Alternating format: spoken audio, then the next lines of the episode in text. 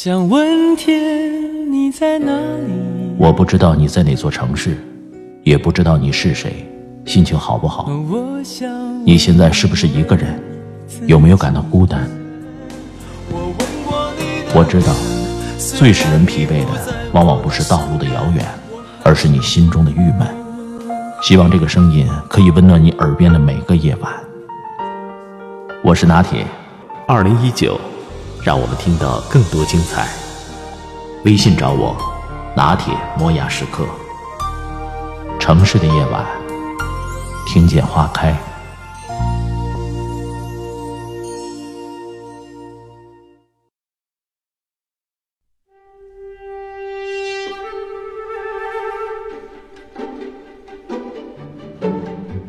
今天我们一起干一件大事儿，科普一下微信聊天礼仪。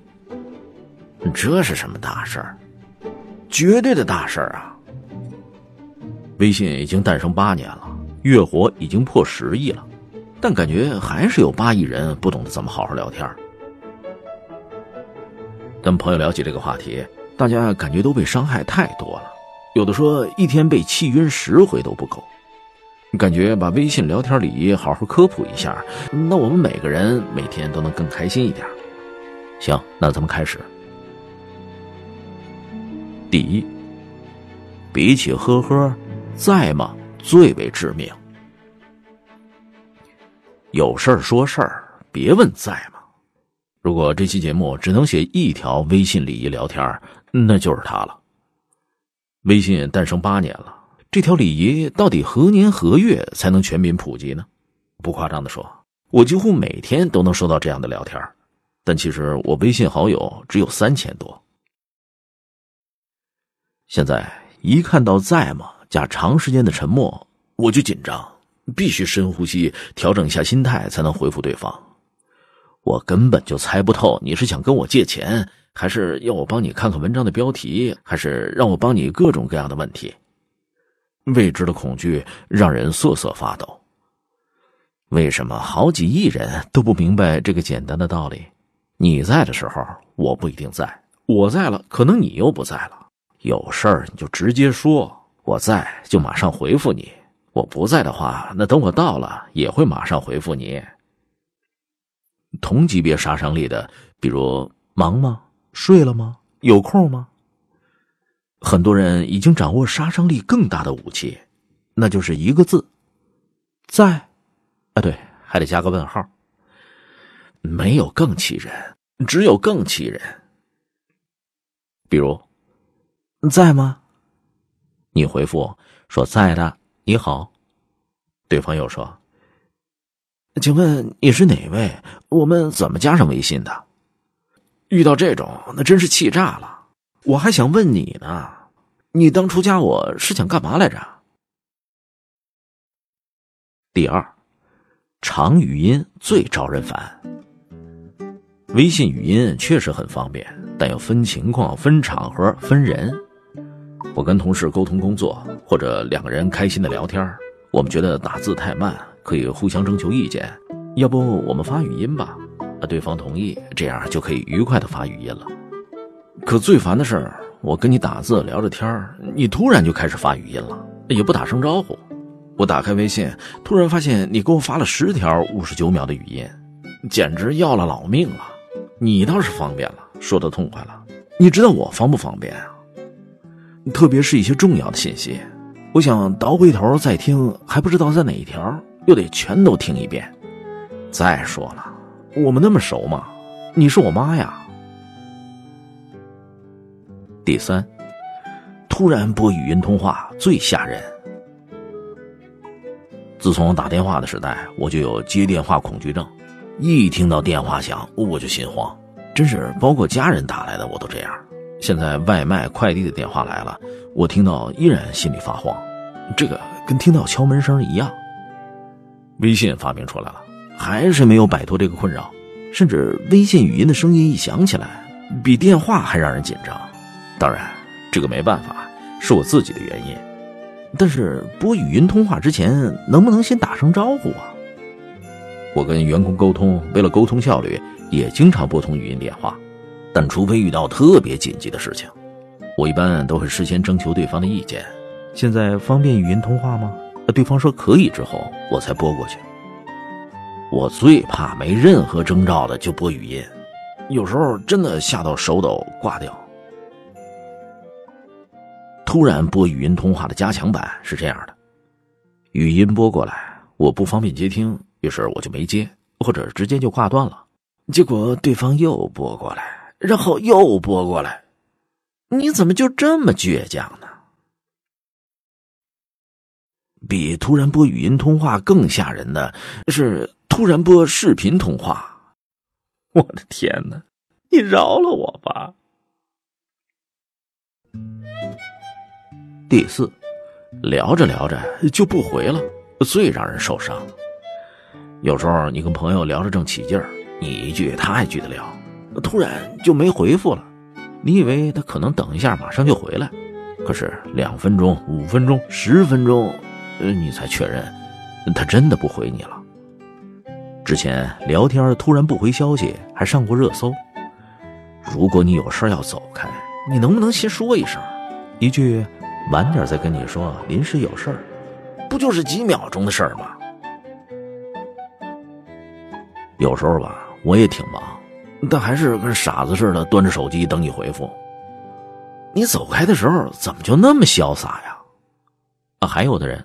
是忙完了之后也不回来说一声，补一句道歉，于是你们俩那聊天界面就停留在自己说了十句话，对方毫无回应的场面。下次对方就跟没事人似的又聊了起来。哎，我不要面子呀。更让人没面子的是，我以为你真的忙去了，结果发现你活跃在朋友圈和微信群。还有很多人不会使用“收到”这两个字。你发给对方一个东西，需要对方知悉，结果对方半天没回复。你问他，对方说：“哦，已经看到了。”看到后回复一个“收到”，能累死你。第五，频繁的艾特最让人生气，就是那圈 A。工作群里有同事找你有事儿。说完了之后就艾特你，你只不过是在忙，一会儿没看微信，没来得及回复而已。然后对方就隔一分钟艾特你一下，然后再加一些“去哪儿了？到了没？收到请回复。”你这是什么意思？我看到了能不回复你吗？谁规定你发的那一刻我必须在？再说了，你真那么急，那就直接打电话给我不行吗？还有，你一个劲儿在工作群里艾特我。老板看了，还以为我旷工了呢。第六，蜜汁似的微笑表情最让人爆炸。每次收到对方发那个蜜汁似的微笑，我就气儿不打一处来。你是在说我傻吗？你在问我心里有没有数吗？我说错话了吗？我让你不开心了？我哪儿得罪你了？你不爽吗？我招你惹你了？第七，断断续续的聊天最让人失去耐心。还有一种特气人的，明明是你主动找我聊天的啊，但聊起来了，你又跟忙死了似的，隔了半天才说句话。我马上回，回完你又隔半天再说一句，一会儿回复，一会儿不回复，也不知道你在干什么。又不是我非要跟你聊，断断续续半天没聊十句话，你有事儿能不能先不聊了？这种不尊重别人时间的聊天方式还包括，磨叽半天不说重点，不说想要你干啥，你明明认真讲了，哎，对方不仔细看还继续问你，明明可以百度一下的弱智问题，就一直发微信问你，时不时的问候你一下，有时候还主动分享一下自己在干嘛，好朋友可以，可关键咱不熟啊。第八。有事的时候才跟我聊天让人感到冒犯。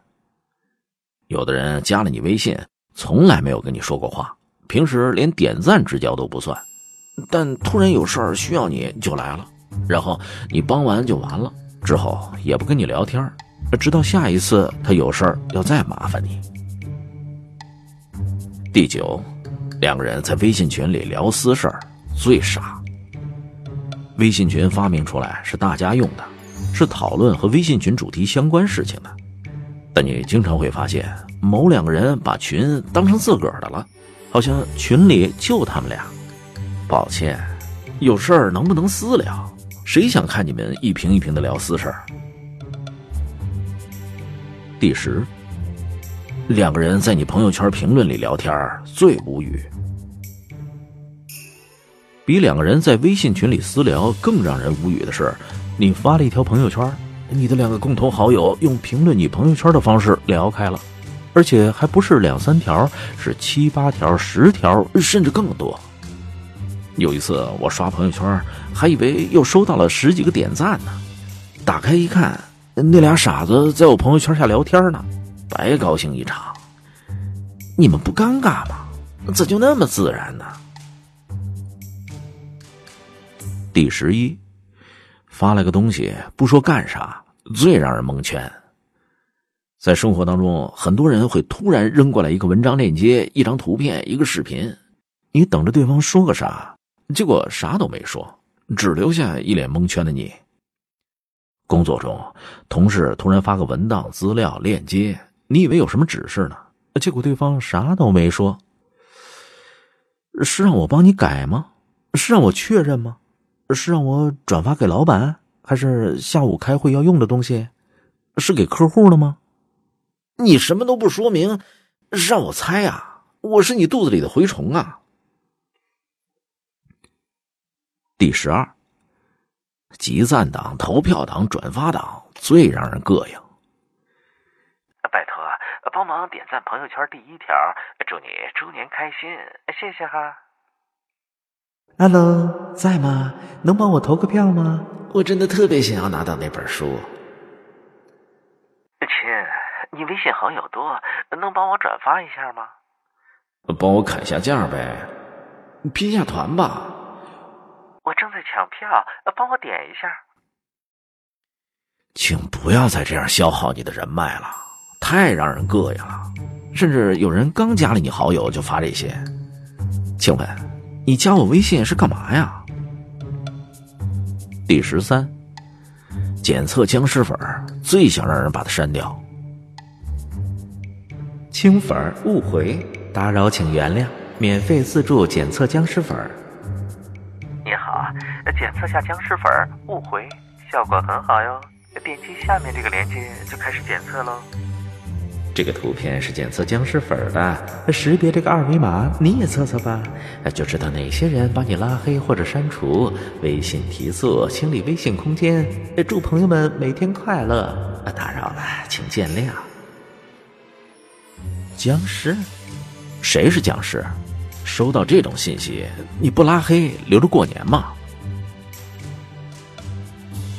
第十四，不要随便推好友名片给陌生人。我经常突然收到陌生人加微信，加上之后说谁谁推荐，想跟你咨询点事儿。什什么？把我名片推荐给陌生人，就不需要打个招呼吗？第十五，不要不打招呼就给别人拉群。有时候你打开微信，就突然发现一个陌生的微信群。一看，发现是一个小时之前好友给你拉的，没经你同意，拉完也不跟你说一声，也没告诉你这是个什么群，让你跟个傻子似的。第十六，不要不经同意就发合照。有时候你跟朋友、同事、同学出去玩，晚上回家刷朋友圈，发现对方把你们那合照都发在朋友圈了，这也太讨厌了。你经过我同意了吗？你是挑我比较好看的那张吗？你给自己 P 的那么好，给我 P 了没？我自己从来都不愿意发自己的照片哦，你倒挺 open 的。比不经同意就发合照更狠的是，不经同意就发你单张的照片。第十七，不要随便截图别人朋友圈再转发。你突然发现自己的朋友圈内容被截图发到别人的朋友圈，当然，你没发现他还发了很多群里，至少在发的时候给头像和微信名打下马赛克不行吗？第十八，收到微信语音，不要大音量公放。不少人在公司或者其他公共空间，比如书店、咖啡厅，不戴耳机听微信语音，声音还开得很大。抱歉，你要么戴上耳机，要么声音调小放在耳边听，别人不想听你的语音。第十九，请合理使用以下字词、标点还有表情。我很友好礼貌的跟你说了一些话，你却用以下来回复：嗯，哦，好，甚至还要加上句号。冷漠和敷衍已经溢出屏幕了，好不好？不要发一屏幕文字，然后不加标点，我读得很累，大哥。别人发消息给你或回复你的时候，狂用滥用感叹号，这不好。微信聊天隔着屏幕，哪怕你是微笑着发出来的，我收到的时候也很难受。你很认真的跟对方对接工作聊合作，可对方却给你发个破折号、问号、省略号。各位，谁能告诉我这是什么意思？唉，好了，差不多就这样了。多转发一次节目，就少一份伤害。科普微信社交礼仪，任重道远，让我们一起努力吧。